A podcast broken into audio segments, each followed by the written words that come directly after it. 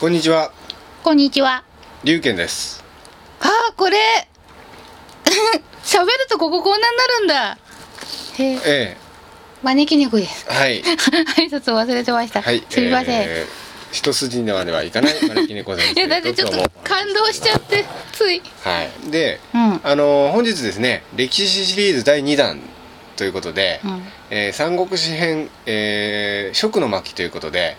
あの前回は義の登場人物について語り合ったんですが今日はですね、えー、食の登場人物についてお話ししたいと思うんですがあのさ、え私、え一昨日だったかなえ。はい義と食と語ってはい聞いたでしょ。はい私それ、ええ江戸時代とか見たく、ええ時代なんだと思ってたの。そうなんですか違う違う違う。私が勘違いしてたの。この間の放送をやるまではううん、一昨日まで。だって放送の時に義合食という3つの国に分かれてて、そうそう、でも、お互い戦争し合ってた国の、国の3つの国に分かれてるけど、どこが一番勢力を持ったかで、何々時代とかってあるじゃない、日本とかでもさ。国ごとにやってたんだってのが、はい、こないだやっと分かって、はいえーそれは間違いですじゃあ行きたいとそ思ういいうま こすとだったのか、どうしよえっとですねまずですね、うんうんえー、食といえば、う。うん。劉備なんですが、うんこの間お話しした曹操が三国志の影の主役だとすると正統派の主役といえば劉備なんですね、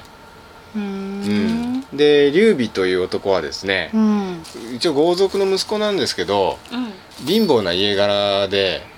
一応むしろ売りをして生計を立ててたんですよ名家だけど金はねえってやつ。そうそうそうそう、うんそういう感じですよねなるほど。で、うんえー一応露宿先生っていう有名な先生のところで、うん一応学校にも通ってたんで、うん。うん。あのーまあ学問の素養もあるんですけど、出来は非常に悪くてあんまり勉強が好きじゃなくて、うん。あのー悪い友達とそこら辺で遊びまくってた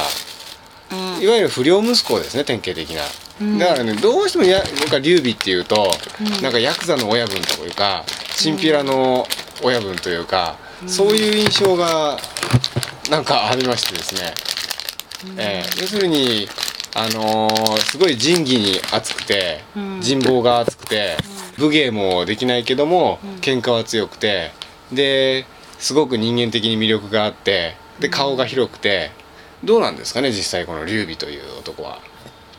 一応名前はこういう字なんですけどもおお、竜の竜だね。はい私の龍拳の龍とうん。ちょっと同じ字なんですがでもその人は親分肌ではないよね。あ親分肌ではないうん。どういう感じの人なんですか偉い人の懐に入って、ええこうよいしょしながら、えで自分を引き立ててもらえるように持っていくっていうのが得意な人だよね。あそうなんですかだと思うよ。でも一応トトを組んで、あのグループの親玉はやってたわけですよねそうなんだけだろうけど、イメージからするとだからこう顔として、えキャラ的に顔としてはいい感じだったけえど。え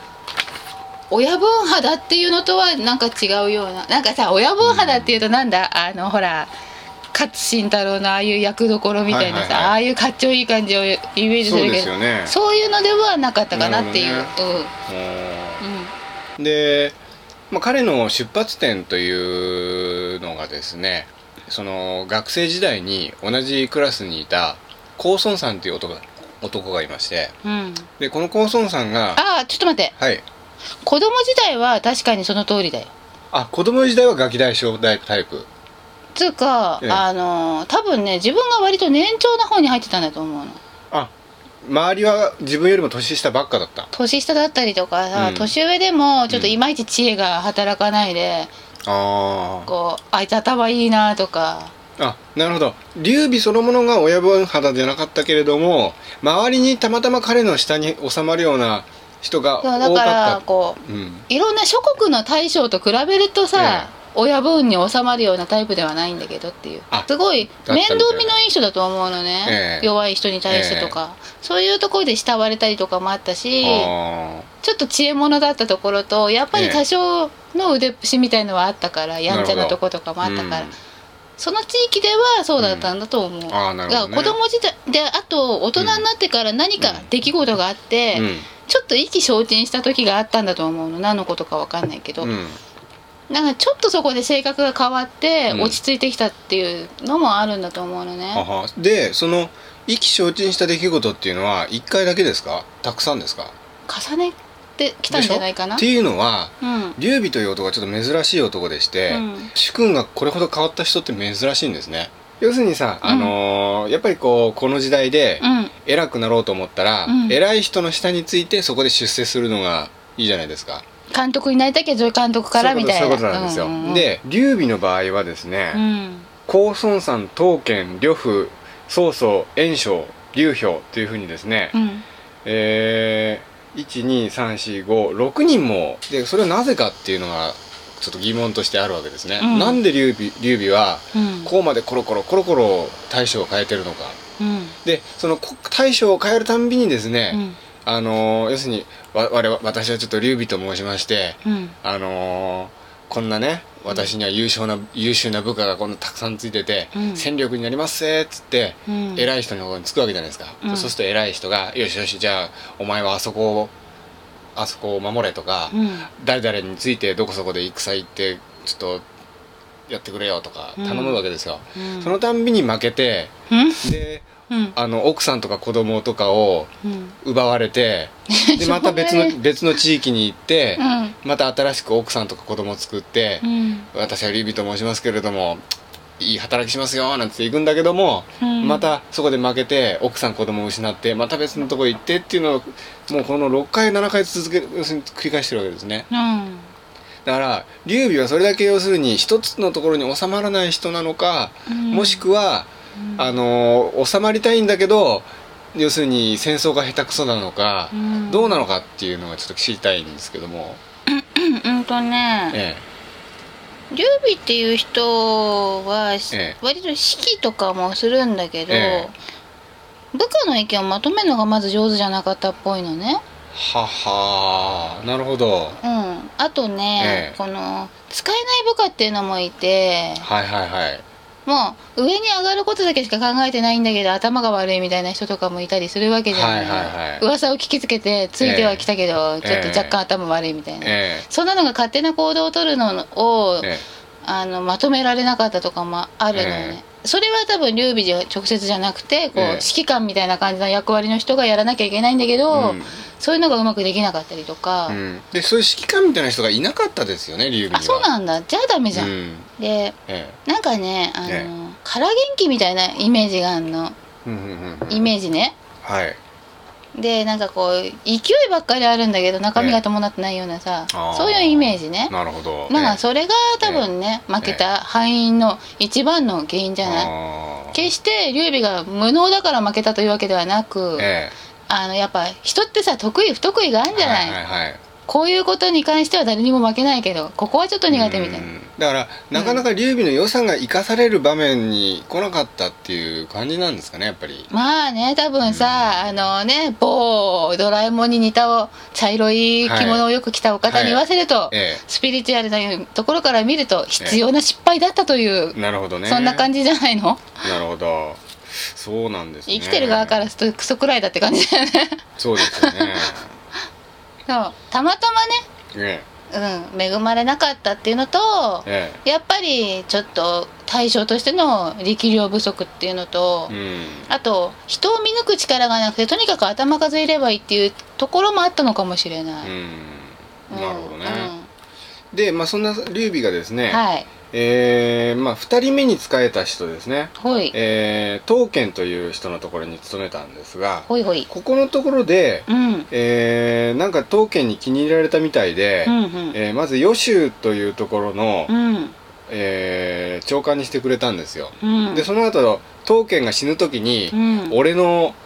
あの後継者は劉備しかいないって言って、うん劉備に自分の後釜を任しちゃうっていうようなこところまで行っちゃうわけですねうん、だってさその人はええお父さんみたいな目で劉備を見てたから、うんあそうなんですか、なんかこうこの事実だけ見ると、うん劉備みたいに、うんあっちこっちを転々としているいわゆるその刀剣が治める助手の人っていうわけじゃないじゃないですか全然うんよそから来た人で、そこを買ったんだよねそこを買った、うんだからそうすると劉備ってそれだけ、要するに実力があるというかその魅力がある人だったってことなんですかねよそを知ってるからよその人脈も当てになるじゃないああなるほどね、うんあっていうことはやっぱり劉備って顔が利く男だったんそでうだすねねうんそうなるほどなるほどということで後釜に選ばれたという感じですねまあ、でもね後釜に選んだ理由はやっぱりほら息子と思ってたひいきっていう気持ちもちょっとあってなるほどなるほうどん、まあ多で分も他にも優秀な人いたんだよね、まあでもあのその後すぐにあの呂布ってやつに攻められましてですね、はいはい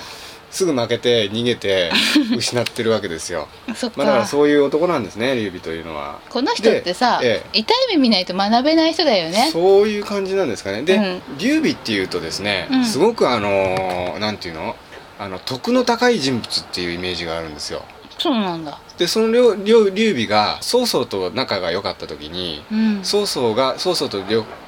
あの一緒にうん呂布っていう男を捕らえたんですよ、うんその時にうん呂布っていうのは有能な優秀な武将だから、うんあのこのまま生かしてうんあのうちの方で部下として使おうっていうふうに、あの曹操が言うとですうね、ん劉備はいや、うんこいつは殺した方がいいって提案して殺させたんですよ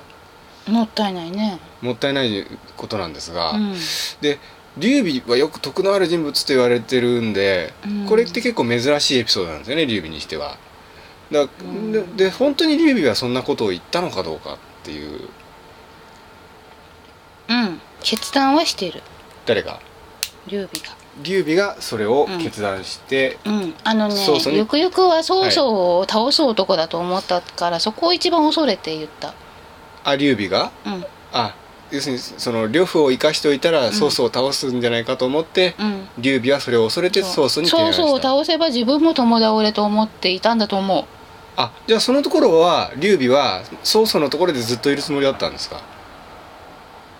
ずっといるつもりっつうのともまたちょっと違うんだけど、うん、しばらくはちょっと生きててもらわない機と会を見計らって、えっていうのは考えてたと思うけどあー今の自分では共倒れさせられるとなるほどなるほどちょっと自分を分かってきた頃だと思う、なるほどなるほど自分の実力を知ってきた頃でさあ今はこいつといなきゃまずいみたいななるほどねでもこいつがやられたら自分もまずいみたいーな、なるほどなるほどそういうことなんですねいつかこういそのなんだっけえそれを生かしとくと、え なんだっけなんとか不さん呂布さん呂布呂布呂布さんさんを生かしとくとえええやられちゃうから、っていうふうに思ったわけですねそうあうーんで僕劉劉備に関してちょっと疑問なのは、うん彼は転々としてるでしょうんで彼はほら最終的には蜀という国の皇帝になるわけじゃないですか、うんいつからそういうこと頭にあったのかつまり漠然と俺はなんかでっかいことやって偉くなるぜって思ってたのか、うん本当に国を作って皇帝になる気持ちがあったのかいつぐらいからそういうビジョンを具体的に描いてたのかっていうのも僕疑問なんですよね小さい頃から、うん自分は特別だと思ってたみたいだよあ要するに自分は特別だっていう意識はあった、ううん、うんん、でですね、えーその劉備がですね、いろんな人を転々として、うん最後に使えたのが劉氷なんですけれどうも、ん珍しくですねあちこち転々としてた劉邦劉あの劉備がですうね、ん珍しく劉氷のところでは6年もそこにとどまったんですようんこれなんでなのか劉氷のところに6年間もこう落ち着いそこ6年間も落ち着いたっていうのは初めてなんですよね劉備にとってそれはたまたま安定してたっていうだけの話なんですかねそれともなんか劉氷との馬があったとかなんか落ち着くところだったとかあるんですかねあのーはいあのーはい歴史的に残ってるかどうかわからないけど、はいちょっと小綺麗な女の人が見えますが小綺麗な女の人 そうなんですか女目当てで綺麗な人がいたとうん、どうなんだろうなんか女の人が見えた今の話聞いてる時あその劉氷のところに6年いた理由はそれもあったってだけじゃないのあそうなんですかだって男たるものそんな女女してるなんてそうですよねどうかと思うよそうですよね女のケツばっか追ってたら天下取れないまあ、まだろあうでもちょっと女性関係があのー関係ちょっと関係しているという感じなんですかね一理一原因とは言えるのではないかとうーんでですね、はいえーまあ劉氷はそのまま6年の後、うん病気で死んじゃうわけですよ、もったいないうねん、でうん曹操がおこ襲ってきたわけですねうん要するにそその劉氷が治めてた慶州というところをものにしようとうんであのここが問題なんですよ、うん要するにつまり曹操と劉備は仲が悪いので劉備がそこにいるってだけで曹操にとっては慶州は敵になるわけですねだから2つに1つなんですよ劉備がそこの親分になって曹操と敵対するか劉備を追い出して曹操に降伏するかのに2つに1つなんですねで慶州の人たちは劉備を追い出す方法方を選んだわけですよそしたらですね劉備はなんかすごい人気があったらしくてですねその慶州の何十万の人たちが劉備にゾロゾロゾロゾロとついていったっていうエピソードがあるんですが本当に劉備はそんなに人気があったんでしょうかなんかねえ、なんとか党みたいなええのを組んでたんだと思うよ組織あ劉備がそこの中で利害が絡んだなんかの組織あなあんだかは分からないでうんでもさ、それでも何十万のグループっていうのはちょっとおかしいじゃはないちょっと言でいす過かぎじゃないだからそれは人数がそんな多くなかったってことなんですかね、うんうんうんそんな言われてるほどの人数はいなかったと思う何十万じゃなくてどのぐらいさせいぜい何千とかですかね何百とかですかねうん、ついてったっていうのではないけども、多分出てった後別行動の人たちもいるからさ、ああただ組合みたいのが何かあったんだと思うんだけど残ってないの、組合組合っていうかそのなんとか党みたいな感じでこう利害が一致している集団ええイメージとしては、ええ職業は割と様々いて、ええみんなが軍人さんなわけじゃないのね、うんそれで家族もいるわけよう、んうん、で何かの時には手伝うとかいうやり取りの契約みたいなのもあったりとあーなるか、ほどねとにかく利害が一致しているの、なるほどね、うん、そういう集団があって、そうん、れででもね、うん、結構ねうんあの昔の中国で、うん例えばどっかの軍が攻めてきたとしますよね、うんそうするとその村の人たちのそのお百姓さんから家族からを根こそぎ連れてっちゃうみたいなことがよくあったんですよ。それでかなんでなかでなんでかっていうと、うん今でこそ我々は、要するに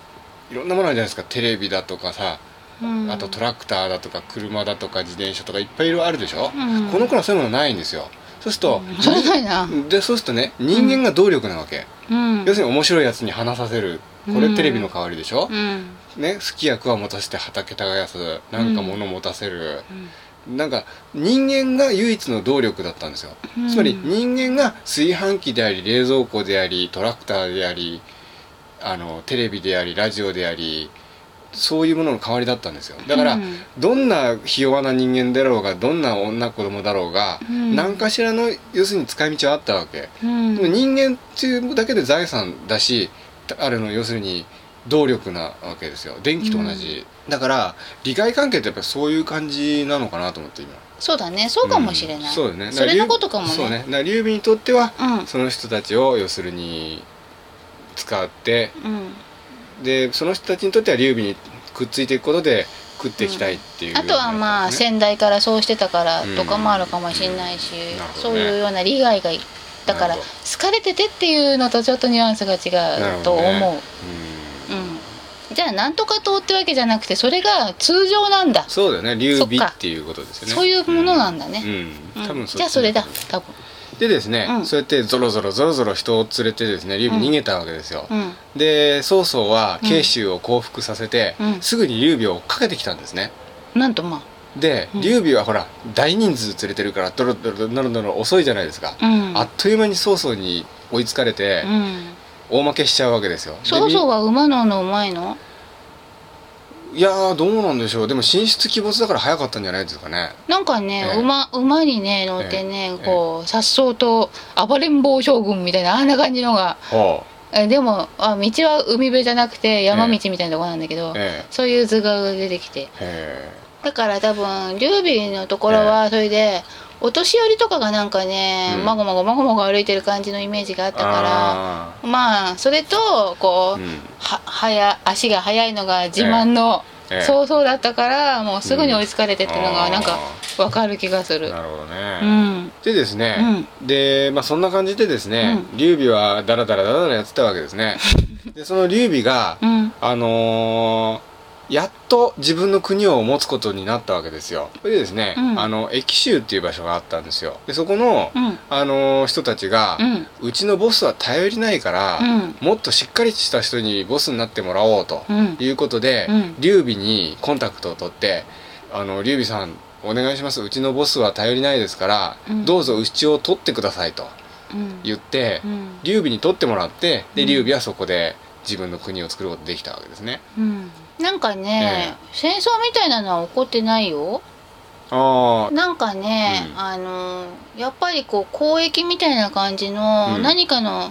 利害が一致してんのよ交換条件みたいな感じでさーあそうですかこ。うどっちかが欲しいものが相手方が持っていて代わりに自分の欲しいものと取り替えられるみたいなでもそれは劉将は嫌だったんですよ劉将の部下が劉備さんどうぞっつってだからその劉将の部下と劉備との間の利害関係で劉将はあくまでもなんていうのかな望んでなかったんじゃないですかねどうなんですどうかねなのかうんとねえ、見えた順で言うとね、はいなんかお使いの人みたいな人が来て、はいそういう交渉をするのよお使いの人が来て一応でもあのそういうやり方をすると裏切られるかもしれない先に物を渡しちゃうと、うんこっちからも来ない、うん来なかったら困るし、うんかといって向こうから来るまで待てと言われたら、そっちが渡さないかもしれないのに先にあげられるかみたいになって、うんこううまくやれないから、うんそんなまどろっこしいやり取りなんか嫌だといううん考えがあったんだけども、うんちゃんとそこら辺はちゃんとやりますみたいな感じで、だけど結果的うにんどうしたわけか、うんなんか劉備の方の誰かが入れ知恵をして、最初の取り決めではうんうん違ってたはずのことを強制したのよね、後からそれは宝刀という男ですかかもしんないな宝刀が劉備に行ったのうんうん、かな多う分んなんかねな、うん何かについて、はい文化的な何かとか、うんなんか物のやり取りの何かなんだけど、はい、あーなるほどねで、うんちなみにその死者は法政と長将ですかね長所って方はピンときた法政は違うわからない一応ね長将がうん、うん、首謀者なんですよ、うんあのつまり自分の国を売った男ですね売ったっていうかこう、自分たちのやり方でやろうとしたそう人そうそうねうんで長将はバレて、うん劉将に殺されてるんですねうん、うん、そんなやり方好きじゃないもんね領将って人は、うんあのそういう小さいやり方じゃなくて、うんもう全部根こそぎみたいなうん欲しいものは全部欲しいみたいな人でああじゃあやっぱ国を渡すなんてとんでもないんじゃないですか彼の領性土格かもらして何もかも全部欲しいみたいな人だから、うんそういうやり方が嫌だったんだけうど、んその長長所とかいう人は、うんなるべく血を流さないやり方をしたかったもんあーなるだほから、うん、長将はうん要するに劉備にそっくり国を明け渡すつもりで一応は劉備を援軍に呼びましょうって提案したっていうことなんじゃないですかね明け渡す気はなかったのよあ長将も最初はねはいただ話がだんだん難航していくうちに、うん生き残るにはその方がいいのかなっていうあ感じでななっるほどねてったんじゃないかと思うそうですまかあでも取ってくださいっていうのはまあ、言い方はかっこいいけども、うん生き残り作戦に近かったんじゃない企業の、ああなるほどねうん別にだからひあの大将としての人柄に惚れ込んでとかそんなんじゃないと思うよ、うんうん、じゃあですねはいえー次行きたいと思いますはい関羽行きたいと思うんですが中国歴史史上最も人気のある人物といったら関羽になるわけですねそうなんだええでこの関羽という人はですね、うんまあそんな人気があるぐらいですから非常に義義に厚くてうんあのめちゃくちゃ強くてそうなんしかだも頭も良くて学問家ってイメージがあるよ全部ですよだからそうなんだもうめちゃくちゃもう一人でうん1万の兵に匹敵すると言われたぐらい強くて、へーなおか、つ、うん頭も良かったうんでしかも頭が良かっ義務がたあった本当だねあ強かった方は強かった方は若干疑問に思うけどあそうですか関羽って言葉を聞いて、ええまず浮かんだのが学問って言葉だったから頭が良かったのは本当ですそっちが長けていた頭が良かったというか知識がものすごかったというかあそれではすか本当だと思うよででも彼は若い頃ですね、うん人殺しとかもしててまあそれうん悪い人殺しじゃなくて、うん曲がったことが嫌いで人殺しなんかこう殺しちゃったりとか、気性が激しうんい人だもそうんいうね、ことでうんそのやっぱりだから気性は荒くて結構強かった普通よりは強かったことは強かったんですかね。よくわかんないんだけど、うんあのねええお父さんがいたんでしょお父さんえがええなんかこうそういうやり方をしてきたから見てそれを覚えちゃったんだよねカウのお父さんってどんな人なんですか知ねらないけどなんかもうあのちょっとジンギスカンみジンギチンギスハンみたいなをこうイメージするようなあ結構もう遊牧民族みたいなそんな感じの人なんですかね遊牧民族っつうのともまた違うんだけど統率を取るためだったらさ、うんあのはみ出したやつを殺してしまえみたいなああなるほどそうねいうやり方をへ好んでしてはいないけども、うんそういうやり方をやった人なんだと思うの、えああなるほどねそれでそれを見て育つと当然そういうものだと思うわけじゃん、なるほどね、うああそういうとこありますかねやっぱん、りだからもともと気性が荒いところへ持ってきてそういうの見ちゃったからさ、ううんんなるほどね、うん関羽というのはそういう、あのー義理に熱い男だったんだけど、うんその半分とてもですね、あのーやっかみの強い人だったんだよねや要っすかみ、うん要するにうあのー例えば彼は将軍の地位を与えられて、うんで自分よりも後に入ってきた人が同じ将軍とかについたら「なんだあいつが俺と同じ将軍なんだ」みたいな感じでなんかねすごい嫉妬深いっていうふうに聞いてたんですよん、女に対しては嫉妬深いよねあ女に対しては嫉妬深いうんだけどその要するにさ自分が一番じゃないと気が済まないみたいな性格だったって言われてるんですよそいれやとは違う納得いけば抜かされてもいいんだけど納得いかないのが自分の横に並ぶのが気に入らないみたいなプライドの高い人ではあるねプライドがすごい高くてそうそうあのね劉備の部下では自分が一番だっていううんなんかプライドがあってそうそうなんか自分以外の人が並ぶのは気に食わないみたそういなとうんこがだあっかたらしいんですけらこいつには勝てねえって思うのがうん来れば文句なく譲るようなど人あじゃあ意外と性格は良かったんですねそうかでもねねなんかねすごく人望がそれで薄くてうんあの部下たちにあんまり好意を持たれてなかったっていうそうだと思うあそれはそあのねう、うん、多分ねあの思ったことをストレートに言っちゃうんだよねああそれ言っちゃおしまいだろうみたいなこと言っちゃうわけですねあのさ、うんこうもっとこう相手を褒めながら、うん注意すべきところを注意すればいいところを、うんこの人はもうストレートに言っちゃうのでえみんなの前で叱ったりもしちゃうの、ああなるほどねそうするとさ、うんこうモチベーション下がるわけじゃんやっなぱるほどなるほど、うん、でカンはとりあえずどうですか総合評価としてただええカンウって人は、大衆からは割と人気あったと思うよあ当時からうん、うんよくわかんないけどだからあの下々の人にえはえ割といいとこ見せてたんじゃないいいとあーいい人だと思われてたんじゃないかななるほど一番近くにいる直属の部下とかがうあんまり評判良くなかったんんですかね、うんうん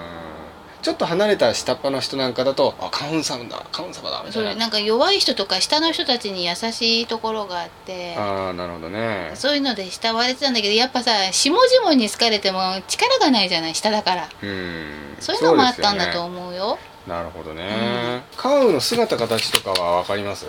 カオの姿形はカオさんの像みたいではないねあ違いますかう一応プリント今日はしてきたんですけど一応これがカウンの肖像画なんですけどんそんなに目つってないもんあ本当ですか、うんいいですねカウンの顔がみ分かるなんてで劉備の顔はどうですか劉備の顔もだよ劉備の顔はね、うんあっちのあの顔に近い感 じああれはあの「蒼天航路」という漫画の劉備ですねじゃあこの劉備の肖像画よりキングゴンタが描く知らなキいングけどゴンタかゴンタさんが描くそう劉備の絵の方が似てるんですか本人似てるねあそうですか、うんえーこれはすごいことを聞きました蒼天航路の方が、えー実在の肖像画よりも似ているということですねうんでですね、うん次がですね張飛なんですけどこれはまあ劉備三兄弟の末末ですが、うん彼もですね、うん関羽と並んでうん1万の兵に匹敵する強さだったとうんいうふうに言われてるんですが彼はどうなんですか強かったんでしょうか、その人はあのね、なんだっけあのとうん違うえっ、とね豊臣秀吉みたいなタイプの人豊臣秀吉みたいなタイプってどういうタイプですかみたいなタイプの人ねどういうタイプなんか一応あのイメージとしては、うんすんごい強いけど、うん乱暴者で、うんガサツな性格だけど愛嬌があって人気があうんる人みたい愛な、嬌があって人気が愛嬌があるけどですっごい乱暴者で、すっごい乱暴者ではなくてうん、うん格闘家みたいな感じの人だねこ格う闘家乱みた暴いな者ではないんだけど強かった、乱暴者ではないうん、喧嘩早いみたいなイメイメージがあるんですけど喧嘩するには理由がある人だねあそうですかいきなんなかりもうぶち切れてババツンみたいな人ではないね例えばあの部下をよく殺したそうなんですようんそれは本当だと思うあそれは本当それなのにカーッとしてっていうことではなういん見せしめが大事だと考えてたみたいであそうなんですか、へうん、どこでそういうやり方を覚えたのか知らないけど、えうーんあと生かしとくとやばいやつは理由をつけて殺してたねあそうんうへえでなんかあの上自分よりも偉い人には腰が低くて自分よりもひ身分の低い人はすごい横柄だったみたいなこと言われてるんですけど自分よりも身分の低い人ではなくて自分の部下に対してはうん横兵だったね、あ本当ですか身分じゃないねへ自分の下についたからにえうは、ん俺の犬となるみたいなそんな感じの人ですかでも割えと下々のうん弱い人とかそういう人たちには割と無関心でうん無関心うん横兵とかではなかったねああもういないみたいな感じでいないっつうかそういう世界を見ないねあんまりあ目が向かない目が向かない人、あいますよねなんか、もうなんつうの直視しちゃったら多分優しくしたりとか、うんもっとなんかしなきゃとか気がつけた人なんだけど、うんなぜか目に入らなかったんだよねもっとなるほど他ねのことに聞い取られてたんじゃない、そうなのか、うへんえ悪い人ではないよ、そうですかうん、いやでも人気のある人ですからねカートだって彼は殺しちゃうっていうほどうん血の気の多い人ではなかった、あ本当に、うんへえでですねうん張飛の一番の大活躍といったらうん先ほどのですね、うん劉備が何十万の人たちをゾロゾロゾロゾロ連れて、うんそれで曹操に追いつかれたってありますよね、うんその時のその劉備のゾロゾロゾロゾロのうん一番後ろで、うん劉備たちを守ってたのが張飛なんですよそれがもう張飛の一番の大活躍と言われてるんですけどどうなんでしょうそんな大活躍をしたんでしょうかしてないねあしてないです かうこれはなかった話ですかんなくはないと思うよその時でも侵害その一番ケツにいたわけではない張飛がなんだろうねいたイメージがなってことはと途中ぐらいで活躍したみたいな途中とかえそいばとかか関係者がじゃないあ張飛のなんか部下かなんかが「うんお前はちょっと後ろで」うんってそんな感じなのかもしれないあ優秀な部下たちが張飛自身はそこにいたイメージがないつまり張飛がそのさそれに関係はしていることは確かかうん確かだと思関う羽でもなく劉備でもなく、うんちょ張飛が関係してるけどうんうん張飛がそこで作戦に関わってたのを張飛一人の手柄になってるみたいなそんな感じなんですねわかんないけど張飛って人自身は横列はいのどっかどっかあ横列のどっかに張飛自そう身はこのいてゾロゾロ列の横列横列ゾロゾロなんてほど本当はいないんだけどあ本当ですか横列列のどっかに配置されていて、はいなるほどでね後ろの人たちはやっぱ部下なんだけど、い作戦として前と横と後ろ、うんでその外野って感じで移動してたのね、はいはいはい外野が誰かは今のとこまでわかつんまなりいけそのど張飛はそのゾロゾロの人たちのうんあの守りを担当されてたみたいなそんな感じなんですかね守りを担当されてたんじゃなくて自分から買って出てあーちょっとよいしょしようかなみたいな劉備さんをあなる うほどねん、よいしょというか気に入られようみたいなあーそうですかいいとこ見せて、まああの長反響のねあのー張飛の大活躍が大好きな三国志ファンの方には申し訳ないんですが、うん、あそういうのことですのでそういうやり方をしてさ、ええあの信用勝ち取ろうみたいななるほどはいそのまあ大事でしあのょそういうことでまあでもこれそれはそれで活躍ですよね活躍っていうかさええやっぱさ、どうやったらうんこの集団の中で自分が一番いい役割っていうかさ、うん俺の生かしどころはここだぜみたいなのをありますよアねピールしてるわけじゃそん、れうんそうですよね、うんうん大事だよやっぱだってそうですね行き着く先でえ自分のポジション大事でしょ、そうですようね、ん、そういうのに気が付くのもやっぱり実力ですもんねそううんそっかそっか性格とかとはまた違ってさ、うんやっぱあの生きていく知恵みたいなさ、わかりましたじゃあ一応おここら辺でですねコマーシャルに行ってまた後半楽しいこといっぱいそうおだ聞よきしたいたと思まいにはす龍がさ、ええココマーシャルって言わないけどコマーシャル可愛くないな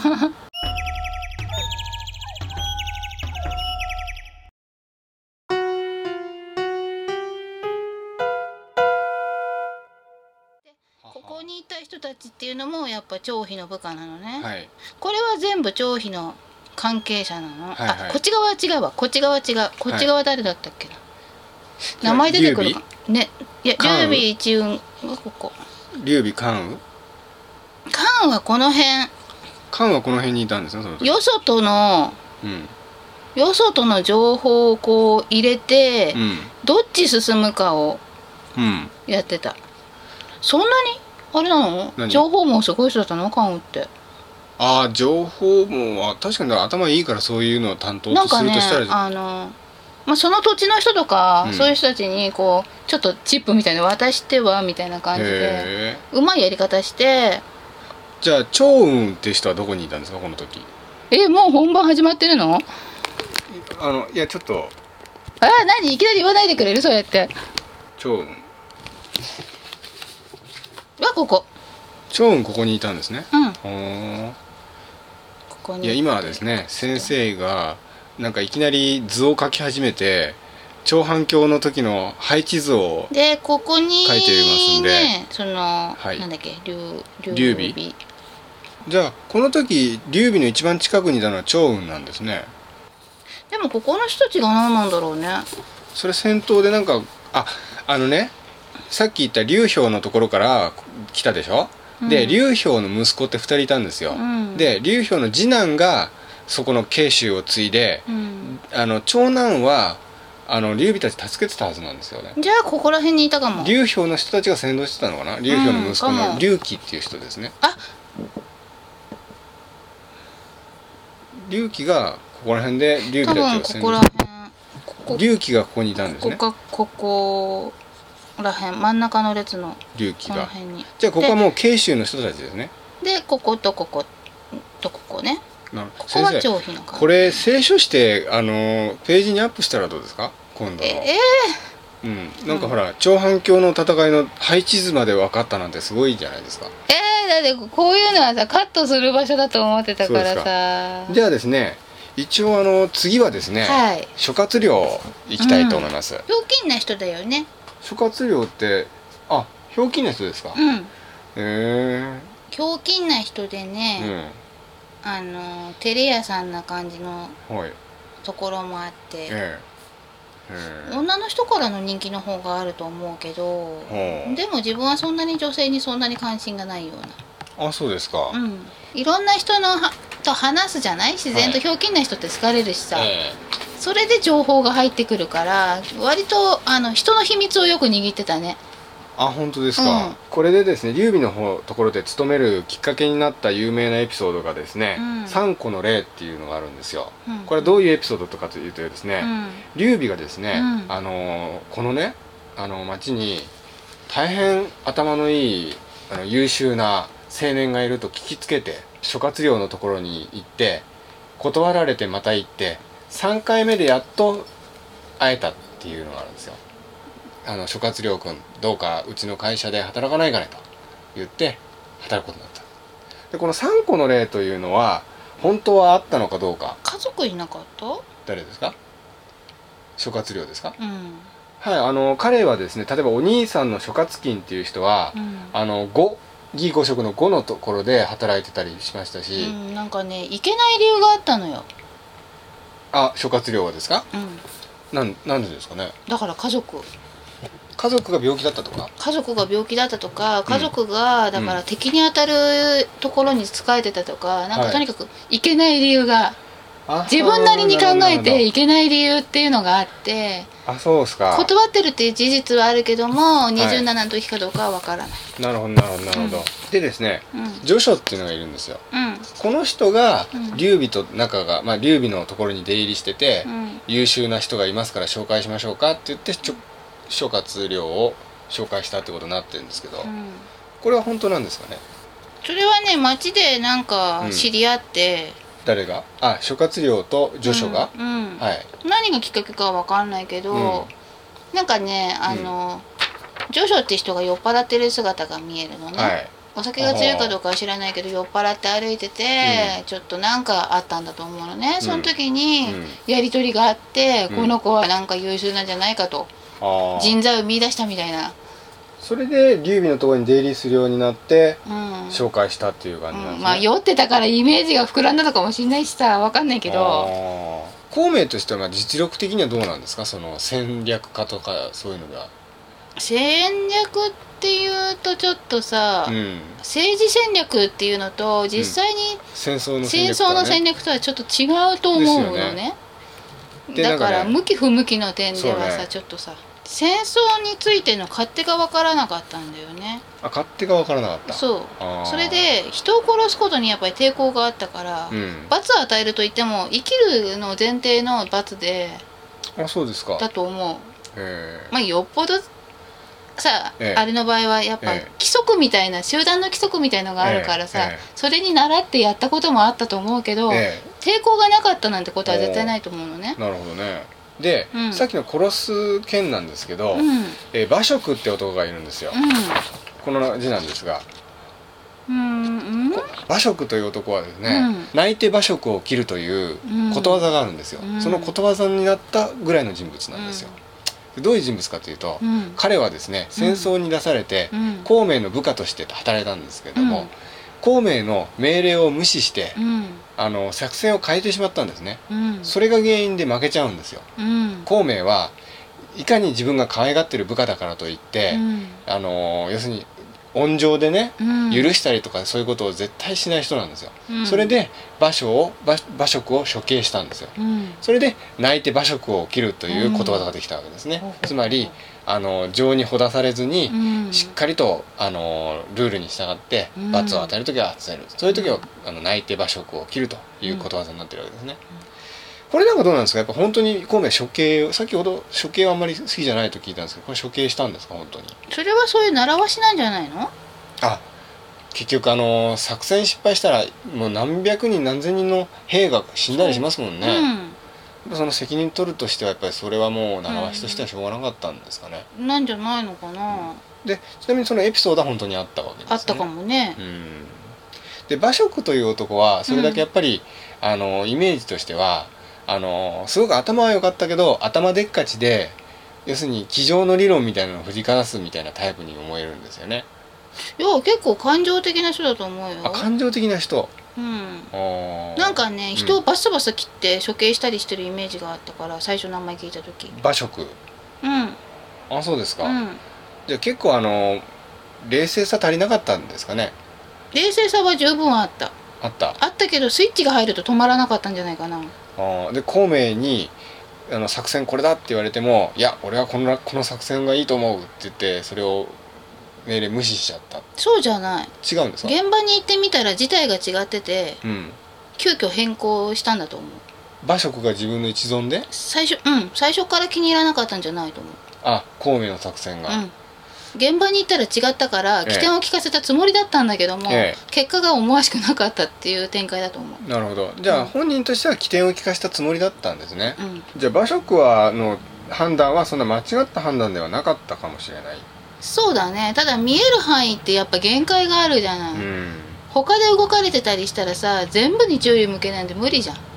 そういうことだと思うよで作戦が結局失敗しちゃってそうそうそう責任取らされたんですけど、結果論なんだよこれは結果論なんですかねそう、うん、裏切る気はなかったし、うん最初から背く気はなくてう、んなんか急展開でなっちゃったって感じなるほどね、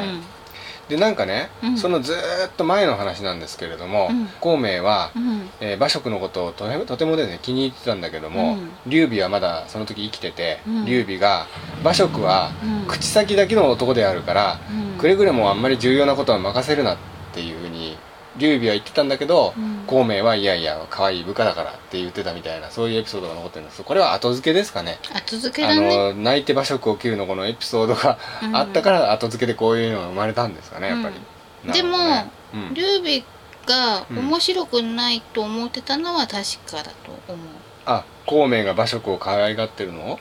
違うんあの馬謖という男に対してうん、ちょっと感情的すぎるところがあ、あったりするかららさそうするとさ、そういう人ってうん、場合によるじゃんやっぱそうですよね場合によってはうんほら自分はさうんそれをこう管理するうんわけでしょ、うんそういう時にさ、うんいつはみ出すか分かんないのはもそうですよねう気が気じゃないわけじゃないそうですよそねんなのをそこまで気に入って、うんこう特に教育するわけでもなく自由にやらせてるのが面白くないのねなるほどねでも諸葛孔明うは、ん自由にやらせてこそこいつのは才能が生きるんだとうん信じてなるほどね割と自由にやら裏切る男ではないと思ってたからうん自由にやらせてたっていうところがまたなさるほど納ね得いかなかったんじゃないかな。孔明はですね、うんまあ、それで晩年ですね、うん曹操のところの芝居っていうやつと、うんまあ、名手いろいろた何回も戦ったんですけどうんその戦芝い居芝居っていう男ですねどれでね芝居俺忘れてたんですよね前回あの義義をやった時に、そうなんだ。うん、芝居といえば、うんまあ、いわゆるその孔明の、うんまあ、晩年の最大のライバルなんですよね、うん。うん、で、うん芝居と孔明って、うんやっぱどっちが実力上だったのかなっていうほら性質が違うから比べらんないよ。だって芝居って人は、その人は、うんあの戦略家で、うん戦争とかもすごいなんかプロあプロプロっていうかこう強かった割といいアイディアとか思いつくしただこの人ねなんかね部下に恵まれなかったのか知らないけど、うん動いてくれたところに人が足りないんだよね。あ芝居ですうん、か、なんかへー自分の戦略として思いつくところうんに人材が足りなくて、本来ならそうしたいところをしょうがないからこうするかみたいなうんだからもっとねあの人材がいたりここにこいつをみたいなのがいたら、うんもう最強だったんじゃないへえでも義の方が人材はもう溢れてたみたいなイメージありますけどねわかんないなわんかかんないけどただこの人個人的にはなんかそんな感じだと思うよ個人的にはたまたまあんまりいい部下はついてなかったみたいな感じなんですかね、なんでなんだろうね、うん、だからまあだからわかった、はいこの人力持ちすぎると怖いからわざとあん芝居まりうんあそれは鋭いですねあんまりわざとええ持たせないのよ、そうあそうなんですかそうそうそうれひ鋭い意見であの、うん三国志とは義五色が戦った話じゃないですか、うん最終的に誰が勝ったのかうん誰が勝ったと思います知らん芝居なんですよあらまあおめでとつまりう、うん、最終的には義が一番強い国だったんだけど曹操のその息子たちがあんまり振るわなかったので、この芝居が取っちゃってこの芝家が要するうんにじゃあやっぱそういうことかそういうこと怖いですかよねらわざと渡さなかったじゃあということは、うん芝居はうんうんこの頃からそう宗家に取って変わってっていうことは頭に腹に一物あったんですわかわかんないそこまではわかんないけどこいつ何かやらややらかしそうっつうのを見抜いたんだと思うあ あるじゃんなんか薄々見抜くっつうの、こいつ来るなみたいなあー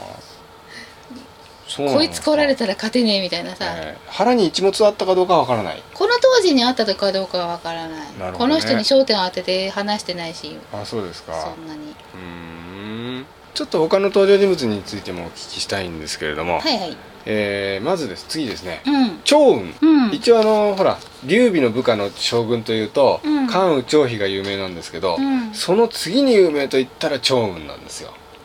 うんでうん趙雲というと私のイメージというか、まあ、一般的なイメージはすっごいハンサムでかっこよくて強くて頭良くてみたいなそういうイメージなんですけど、全部それも揃ったみたいな、 えーそうそうそうそういうかっこいいみたいなうん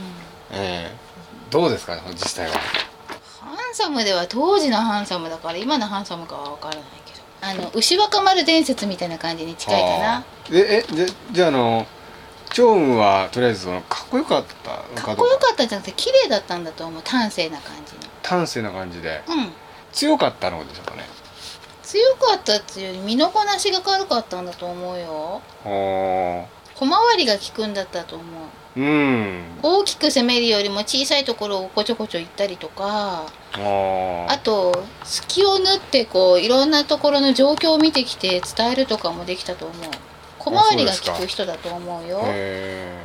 性格がおおらかだったんだと思うー性格はおおらかなんですか細かいことをいちいち気にしてられるかみたいなあそうですそかの割には、うん細かいところに気がいってはあ細かい戦略とかを自分からやっていくようなあーなるほどね小回りの利くようなへー性格とは真逆だよね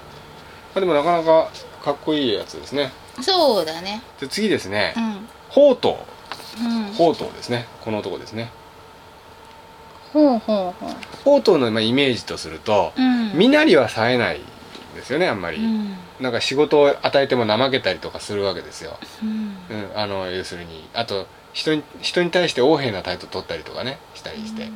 だけでであの一回クビになったりするん ですけどそうなんだあのこれこの人はうん下っ端じゃなくてう、んもう重要な役をやらせるとうん光る男だっていうふうに言われて諸葛孔明に、うんで作戦の指揮のあの重要な役を与えたら活躍したみたいなところがあるんですけど、うんどうでしょうこの人は、うんその通りだと思うその通りの人ですか結構このあ人のもね、ええ、やりがいを見出せないとダメなのよねあいますよねそういう人ねなんかあのーこいつダメなやつだなと思ったけどモチベーションがただ上がってないだけみたいな、そうねそうそうそうそうそういう人いますよね、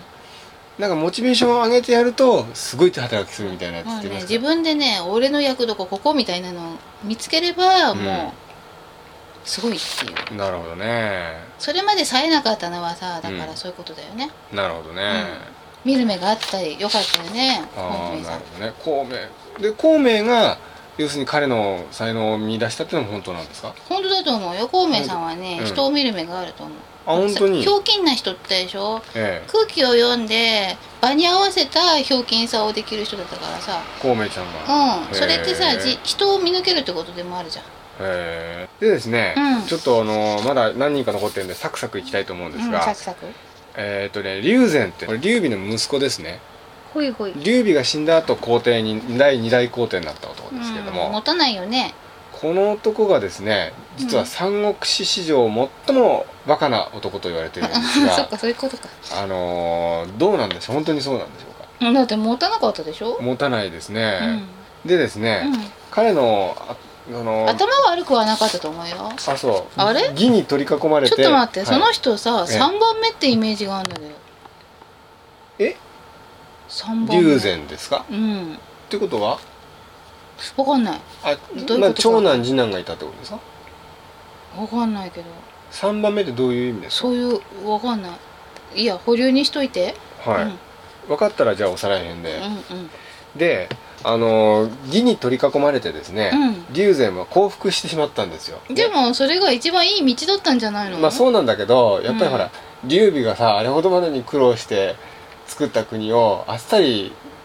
要するに義に明け渡したわけですよでもさそれは背に腹は変えられない選択だったんだと思うから、まあでその後がまたあるんです よだのかよその後でねうんパーティーに出席したわけです あそうなんだでパーティーに出席した時に、うんその義の方の人にね、うんあなたね、うんあの蜀の国のね、うんことが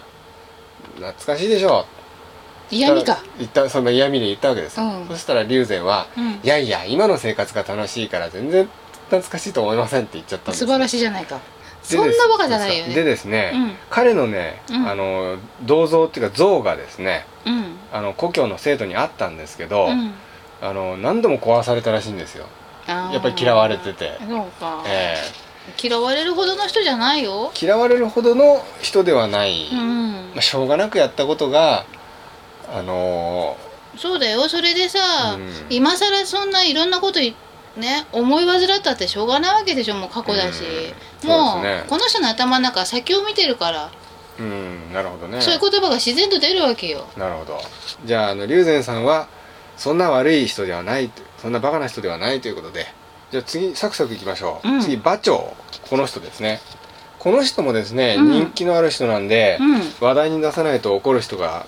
いっぱいいると思うので一応話題に出しますけど、うん馬長はですね、うんやっぱりこの人も強かった人なんですよどうなんでしょその通りだとうあそうですか強かったっていうか戦略を立てるのがうまかったしその通りに動く部下もいたあ本当ですうか、んうんでなんか劉備に気に入られてうん劉備のことを非常に慣れ慣れしく呼んでたっていうんですけどで関羽とか張飛が怒ったっていうねエピソードもあるんですがどうなんでし劉備が慣れ慣れしく呼ぶように言ったんじゃないのょうあそうなんですかね兄弟だと思ってみたいな感じで、そうかじゃあ馬長はやっぱり立派な武人だったという立派なってのとちょっとなんかね感覚はずれてたと思うちょっと、あちょっと感覚この人ですねうん、根血の息子なんですよあのクォーターなんですようん、そういうことかな、うんなんかねあの同僚っていうのなんつうの、うんこう仲間とはうん若干ズレを感じてるような、ああのーいろいろこ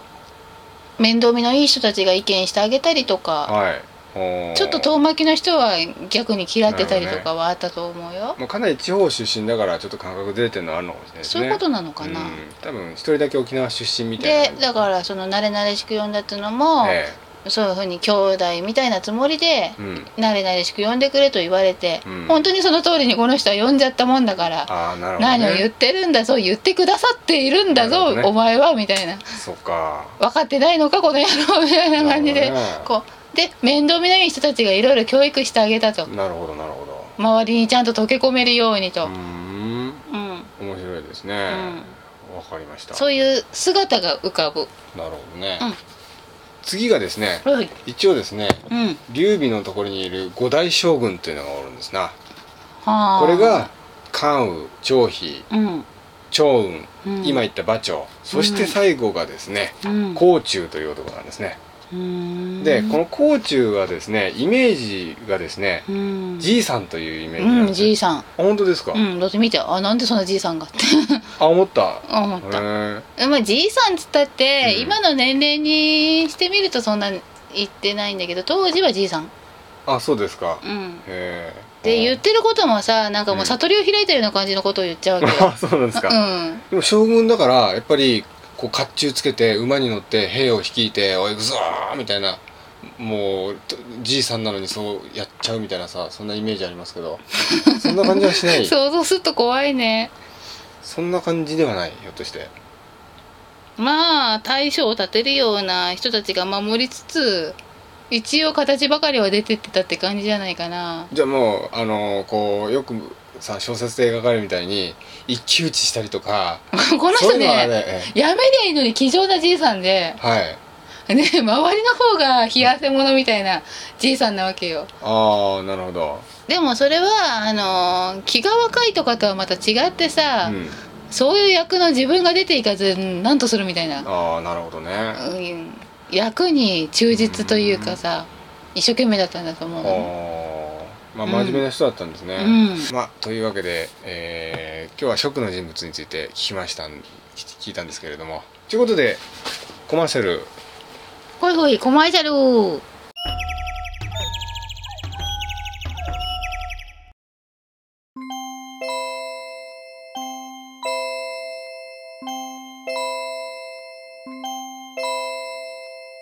あ先生ほいというわけでですね、はいえー三国志編歴史シリーズ第2弾「三国志編食の巻」ということで、う今ん日はお話ししたんですが、うん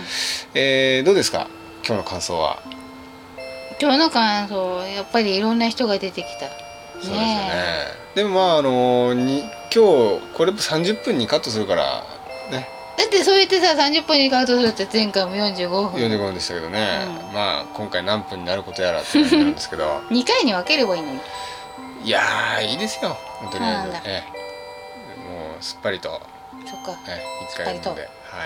えーというわけでですね、うんえーまた歴史シリーズ間を置いてやりたいと思いますので、うんはいじゃあまた再来週またまた